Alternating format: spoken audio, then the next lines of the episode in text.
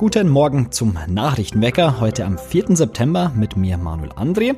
Und wir schauen uns heute einen Klimaprotest in Augsburg an und mit meiner Kollegin Bianca Di Masico spreche ich darüber, wie Menschen mit Behinderung erfüllte Sexualität erleben können. Es geht erstmal darum, Sexualität zu erforschen. Also auch da, man lernt sich kennen, man schaut, was geht, man spricht vielleicht auch erstmal nur über Sexualität, weil Menschen mit Behinderung wissen vielleicht auch selber oft gar nicht, was denn möglich ist mit dem Körper und eine Sexualbegleitung ist dann einfach einfach der Rahmen, um zu schauen, was geht. Mehr dazu nach unseren Nachrichten aus Augsburg.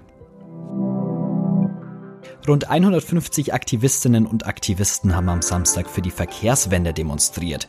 Sie legten mit ihrem Demonstrationszug auf Rädern sogar die bis 17 lahm und machten die Maxstraße für kurze Zeit wieder autofrei.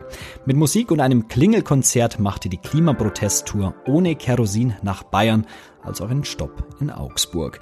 Die Protestfahrt begann am 17. August an mehreren Orten in Deutschland und soll die Radlerinnen und Radler am Ende zur internationalen Automobilausstellung nach München führen. Dort wollen sie gemeinsam gegen eine autozentrierte Verkehrsplanung und für eine soziale und klimagerechte Verkehrswende eintreten. In Augsburg haben wir Station gemacht, weil es dort mit dem Klimacamp eine spannende Initiative gebe. Und eine Bundespolizistin hat am Freitag in einem Reisezug auf dem Weg von Augsburg nach München eine manipulierte Stromsteckdose entdeckt. Den Angaben der Ermittler zufolge war die Beamtin gegen 8 Uhr mit dem Zug RB 87 unterwegs und entdeckte, dass an einer Stromsteckdose offenbar Manipulationen vorgenommen worden waren. Die Frau informierte umgehend das Zugbegleitpersonal, welches im Zug eine Durchsage veranlasste und vor der Benutzung von Steckdosen warnte, so die Polizei. Verletzt wurde niemand. Nach Auskunft der Ermittler war es zuletzt nicht der einzige Vorfall dieser Art. So seien in anderen Teilen Deutschlands in Zügen unterschiedlicher Unternehmen in den zurückliegenden Tagen bereits manipulierte Stromsteckdosen entdeckt worden. Teils sollen Reisende auch Stromschläge erhalten haben. Und dann schauen wir wie immer noch aufs Wetter. Es ist spätsommerlich schön in Augsburg heute. In der Früh noch etwas bewölkt, dann aber strahlender Sonnenschein bei Temperaturen von bis zu 24 Grad. Und auch die nächsten Tage bleibt es schön in der Stadt.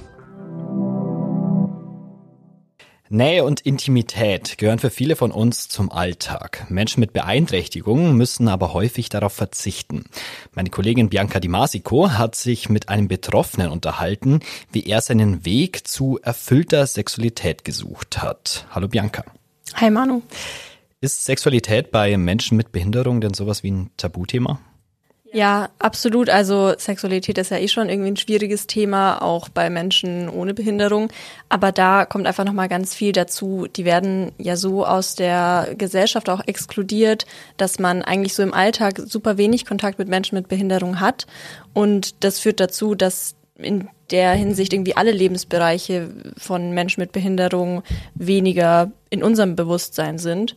Und eben auch was Sexualität angeht. Eben, es ist eh ein intimes Thema und dann ist irgendwie Menschen mit Behinderung sind auch so fremd und das zusammen ergibt ein großes Tabuthema.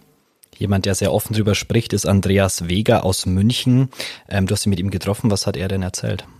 Ihn beschäftigt das Thema Sexualität schon sehr lange und er spricht eben auch sehr offen darüber. Jetzt nicht nur mit mir, er hat schon oft darüber gesprochen und er hat erzählt, wie er angefangen hat, also wann sich seine ersten sexuellen Bedürfnisse geregt haben, wie er damit umgegangen ist, was Menschen mit Behinderungen, was denen da entgegenkommt, wenn man Sexualität ausleben möchte. Und er hat mir erzählt, wie er dann eben irgendwann eine Beziehung eingegangen ist, Sexualität hatte und ja, wie das für ihn dann aussah. Kannst du mir das mal ein bisschen genauer erklären, was er dir da erzählt hat? Also die Anfänge hatte er mit Sexarbeiterinnen, also mit Prostituierten. Das war der einzige Weg, wie er das ausleben konnte. Und das ging dann 30 Jahre so, mehr oder weniger, bis er dann irgendwann zu einer Sexualbegleiterin gegangen ist. Also er hatte zuerst ein Interesse an tantrischem Sex und Tantra-Massagen. Da geht es darum, dass man sich seines Körpers sehr bewusst ist und es geht um Achtsamkeit und das ist eben für Menschen mit Behinderung oder auch für Menschen, die traumatisiert sind, ähm, sehr schön, wenn man so auf den Körper achtet. Und da hat er dann die Deva Busha kennengelernt. Die ist eben Sexualbegleiterin und die hat auch das Tantra gemacht und mit der ähm, Genau, hat er das gemacht und die waren dann auch acht Jahre in einer Beziehung. Du hast das Wort schon angesprochen, Sexualbegleiterin habe ich jetzt bisher selten gehört. Was ist eine Sexualbegleiterin? Also es ist erstmal auch eine Form von Sexarbeit.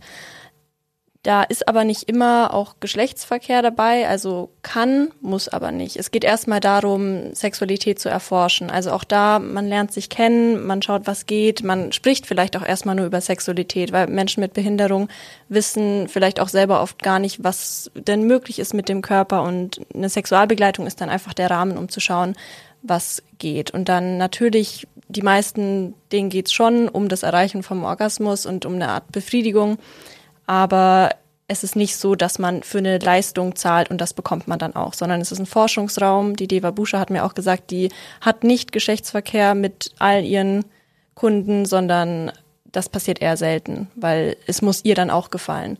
Stattdessen, es gibt auch eine Sexualassistenz, da wissen die Leute schon, was sie wollen. Da sagen die wirklich nur, okay, ich möchte irgendwie so und so Geschlechtsverkehr haben.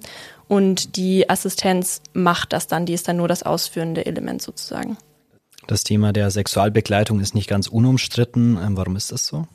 Also es gibt da verschiedene politische Seiten. Manche sagen auch, es sollte zum Beispiel von der Krankenkasse übernommen werden, weil eben Menschen mit Behinderung sonst gar keine Möglichkeit für Sexualität haben.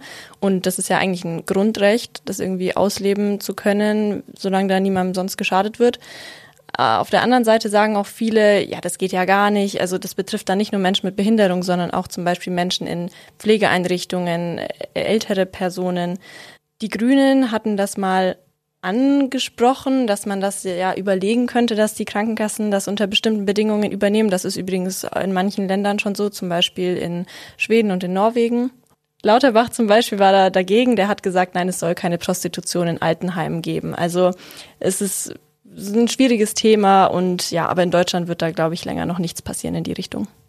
Du sprichst an, nicht ganz einfaches Thema, aber auch irgendwie eine spannende Recherche, finde ich. Was hat dich denn persönlich am meisten beeindruckt? Was ich total krass fand, war, wie offen alle, die an dieser Recherche beteiligt waren, über Sex und Sexualität gesprochen haben.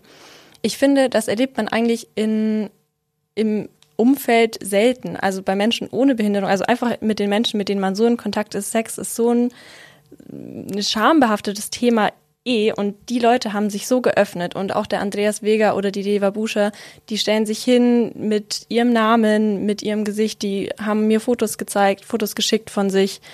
Ähm, die haben alle so offen miteinander gesprochen und mit mir und ich finde es wirklich beeindruckend und ich glaube, da könnten sich viele Leute eine Scheibe von abschneiden und einfach generell viel offener über das Thema reden. Weil wenn alle drüber sprechen würden, dann wäre es auch nicht so ein Tabu und dann wäre es auch nicht so ein Tabu für Menschen mit Behinderung.